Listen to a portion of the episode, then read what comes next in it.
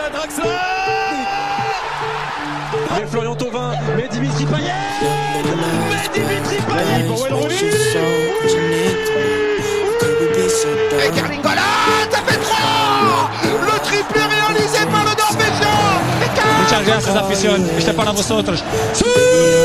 Encara Messi, encara Messi, encara Messi, encara Messi, encara Messi, encara Messi, encara Messi, gol, gol, gol, gol, gol, gol,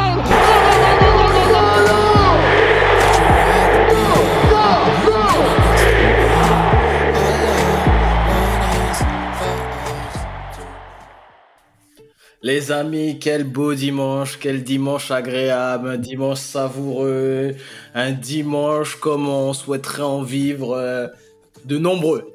Comment vas-tu Freddy?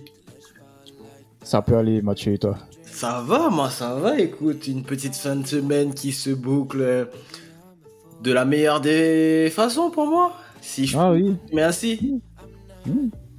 Vous l'aurez compris les amis, aujourd'hui on se retrouve, on se retrouve pardon, pour débriefer, trop d'émotions, pour débriefer le match entre Arsenal et Manchester United, victoire des Gunners sur le score de 3 buts à 1, un match qui s'est décidé en toute fin de, toute fin de rencontre, toute fin de rencontre pardon. Qu'est-ce que tu as Comme pensé du match? Ouais, exactement. Qu'est-ce que tu as pensé du match toi? Alors concrètement, pour moi la victoire d'Arsenal est méritée. La victoire d'Arsenal est méritée dans la mesure où Manchester United a fait le dos rond, que ce soit en première période et en seconde période. On n'attendait que sur les fulgurances de Rashford, d'Anthony, que sur des exploits individuels. Dans le jeu, Arsenal était au-dessus de nous, comme un peu trop souvent. Mais c'est la tactique de Ten Hag à l'extérieur, surtout contre les gros. Je ne comprends pas pourquoi on joue comme ça à l'extérieur alors qu'on a des joueurs qui peuvent jouer au football, qui peuvent manier le ballon. Et à chaque fois que bizarrement on a essayé de jouer au football, on était dangereux. Donc la victoire d'Arsenal euh, n'est pas imméritée, même si c'est un match euh, qui se joue sur quelques détails, puisque à la 88e, Garnacho a marqué et a été signalé hors jeu du bout du cheveu. Mais bon, je vais Pour moi, je le valide. Si c'est moi, je le valide. Gros. Bref, la, la VAR tue le football. Enfin, c'est pas la VAR, c'est les gens qui utilisent la VAR tuent le football. Mais bon, bref. Et ben, à la sorte dans la continuité, ben, Rice qui, qui marque le but du 2-1. United a quand même voulu tenter d'égaliser, on se fait prendre en contre-attaque. Et Gabriel Jesus qui humilie Dalo, Qui élimine.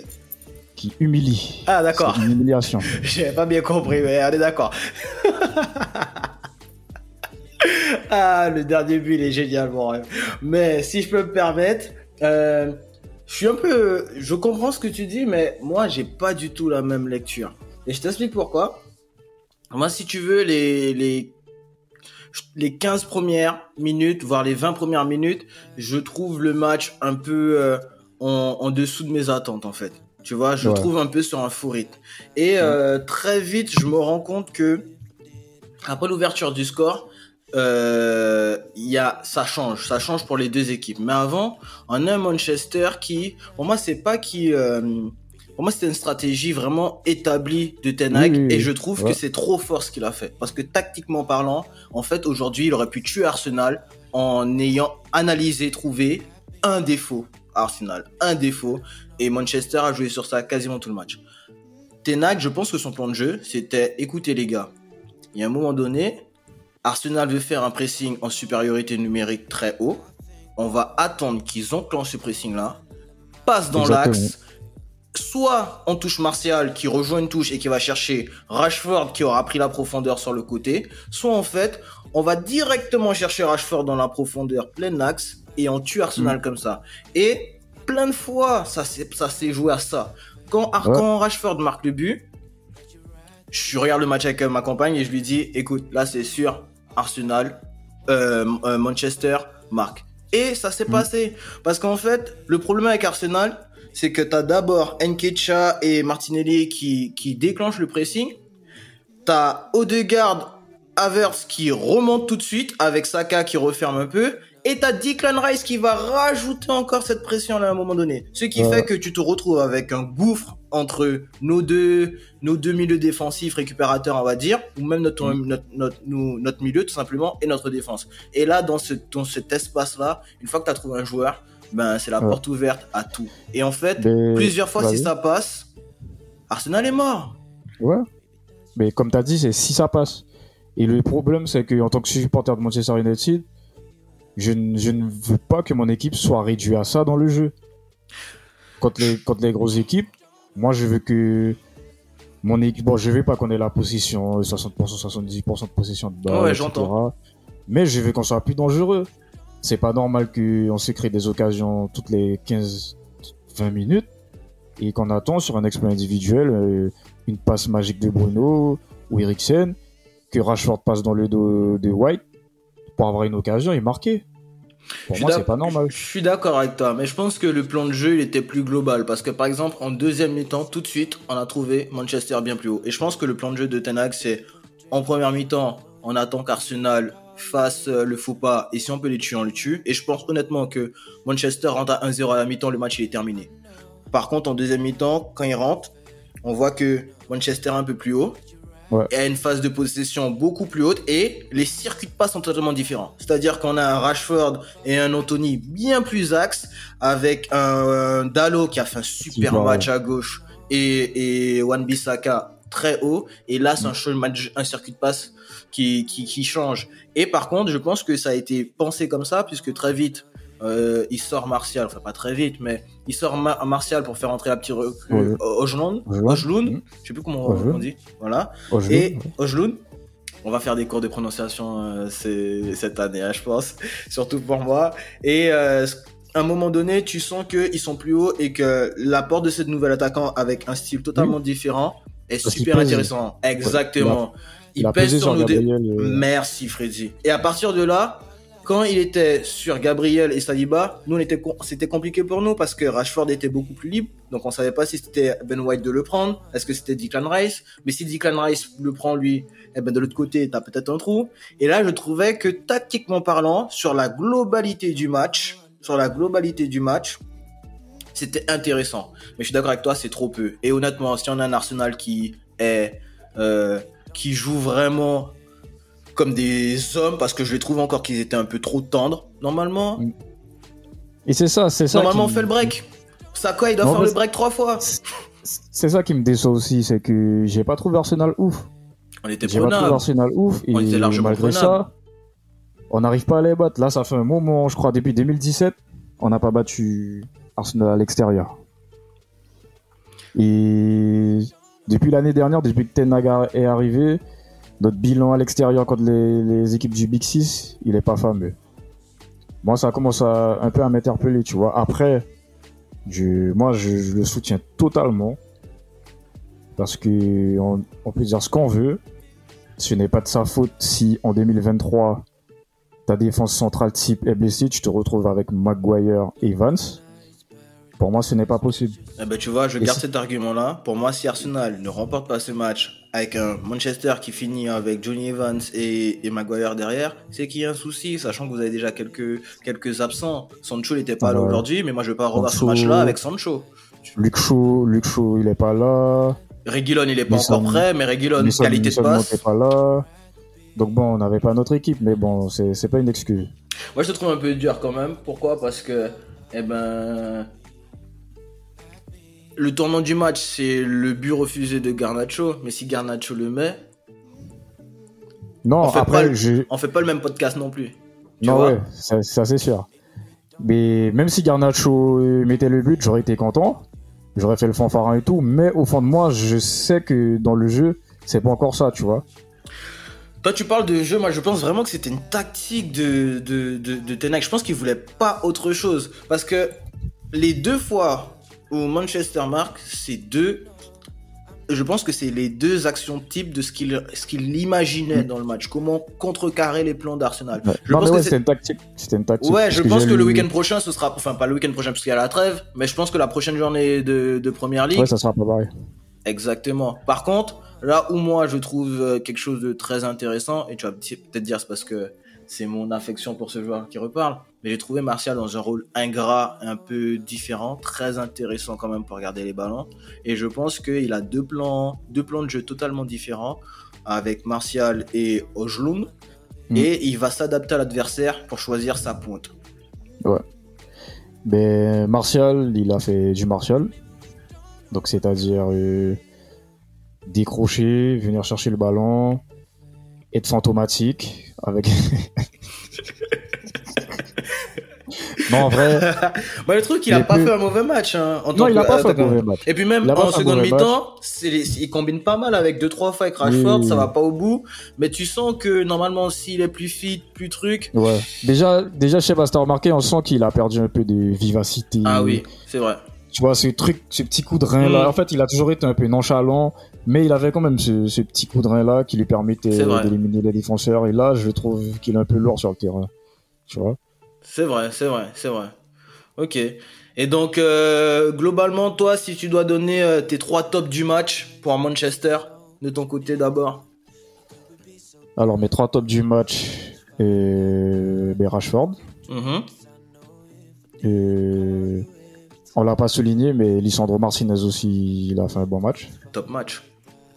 Et Diogo Dallo, jusqu'à ce qu'il glisse. Mhm. Parce que c'est- sérieusement, au début du match, quand j'ai vu Dallo face à Saka, j'avais peur. Parce que Dallo, Dallo, il est pas réputé pour être un très grand défenseur. Et pourtant, il a Et été quand et quand j'ai vu ça, je me suis dit purée, Saka va le tuer aujourd'hui. Et pourtant, il, En plus, a fait côté le job. gauche. Ouais, il a fait le job.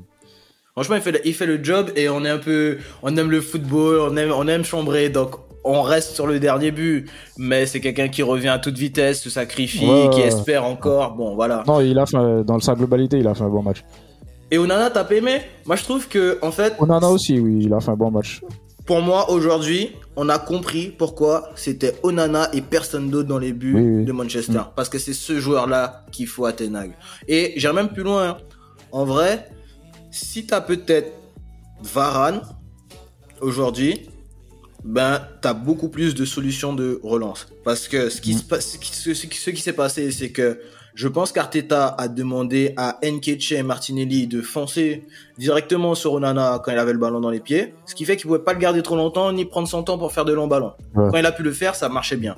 Et après de l'autre côté, t'avais euh, Lisandro Martinez qui lui aurait pu faire ce travail-là, mais qui était soit pressé par Odegaard, soit euh, Declan Rice ou Havertz qui revenait, ou encore Saka qui rentrait un peu dans l'axe. Donc lui, il pouvait plus non plus le faire. Donc tu te retrouves avec Lindelof qui devait faire le taf ou euh, Wan-Bissaka et Dalot, et c'est pas la même option de jeu. C'est Et sûr. plusieurs fois, on a vu Tena qui était dépité parce que le ballon, on pouvait pas le ressortir. Enfin, vous pouvez pas le ressortir avec euh, Martinez et Onana.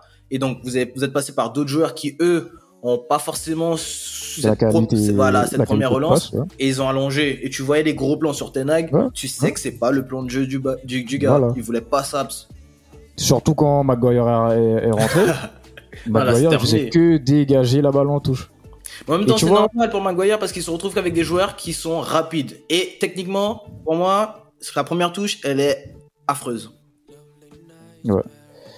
Donc tu vois, pour moi, c'est... Sincèrement, si on gagnait, ça aurait été un miracle. Mais pour moi, cette défaite résulte euh, encore une fois de plus. C'est la direction de Manchester United. C'est un peu comme avec Marseille. Ce n'est pas la faute de l'entraîneur. euh, ok, il a ses défauts, il fait ses choix, machin. Mais cela résulte des, des, Glazers. Parce que tu ne peux pas me dire que en 2023, tu alignes une défense Maguire-Evans alors que ça fait un moment qu'on sait que Maguire c'est un indésirable. On voulait prendre Todzibo, mais non, il fallait que Maguire soit vendu pour prendre Todzibo. C'est pas sérieux.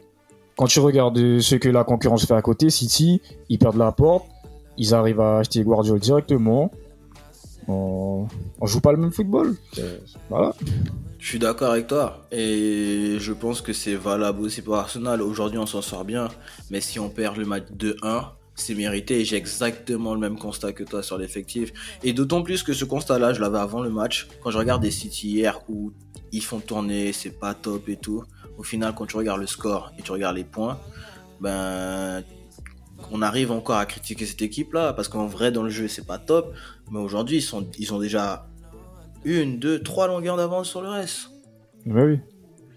Pour moi, comme, eh ben, comme Tenag l'a dit, hein, City ils sont favoris encore pour le titre. Les autres, ils ont encore à prouver. Donc rien n'est fait. hein. Ouais, ça va être dur, ça va être dur. Mais euh, je pense que ce- championnat-là, il est tellement ouvert cette année. Quand on regarde ce qui s'est passé hier avec Newcastle, quand on regarde le résultat aujourd'hui, eh ben aujourd'hui on a plusieurs euh, plusieurs euh, plusieurs équipes qui peuvent jouer le, le haut du, ta- du tableau. Et ça va être euh, disputé jusqu'à la fin de la saison. Mais moi, je suis quand même satisfait d'Arsenal aujourd'hui parce que euh, durant le match, je, je disais, on est encore des, des enfants, on va, on va perdre ce match-là, on va perdre ce match-là. Et au final, de manière un peu, euh, un peu, euh, je vais pas dire contre le cours du match parce qu'on avait quand même euh, de belles phases de jeu et le, le- l'égalisation d'Arsenal est juste magnifique. Il y a un deuxième but qui doit arriver sur Saka qui doit être aussi magnifique. Mais aujourd'hui, on gagne alors que ces matchs-là, on les perdait. C'est vrai. Donc il y a une vraie amélioration. Et du coup, pour toi, euh, qui sont les tops euh, de ce match? Eh ben, pour fermer ce podcast et terminer, moi je donnerais comme euh, comme top Odegaard. Odegaard encore, qu'est-ce qu'il est, il est précieux, il est précieux. Declan Rice, il est précieux.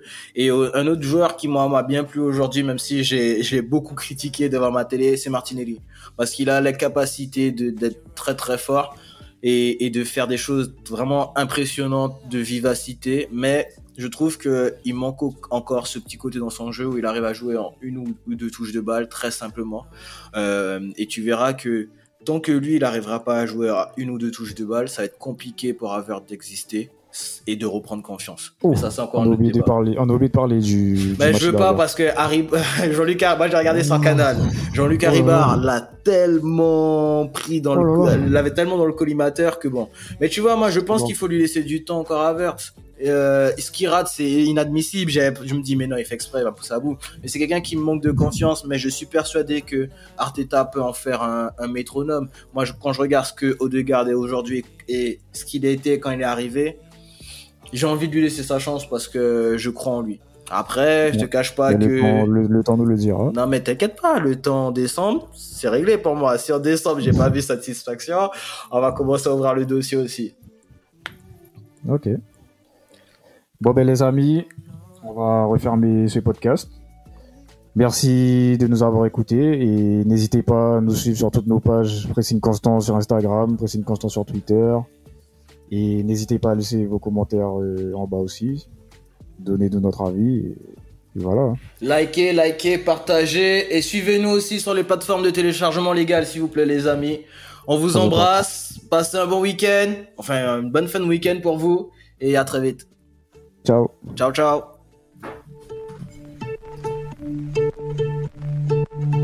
Lovely nights, paradise with your soul crashing into mine. How could we be so dumb to let you fall like that? Never drink, 'cause I know if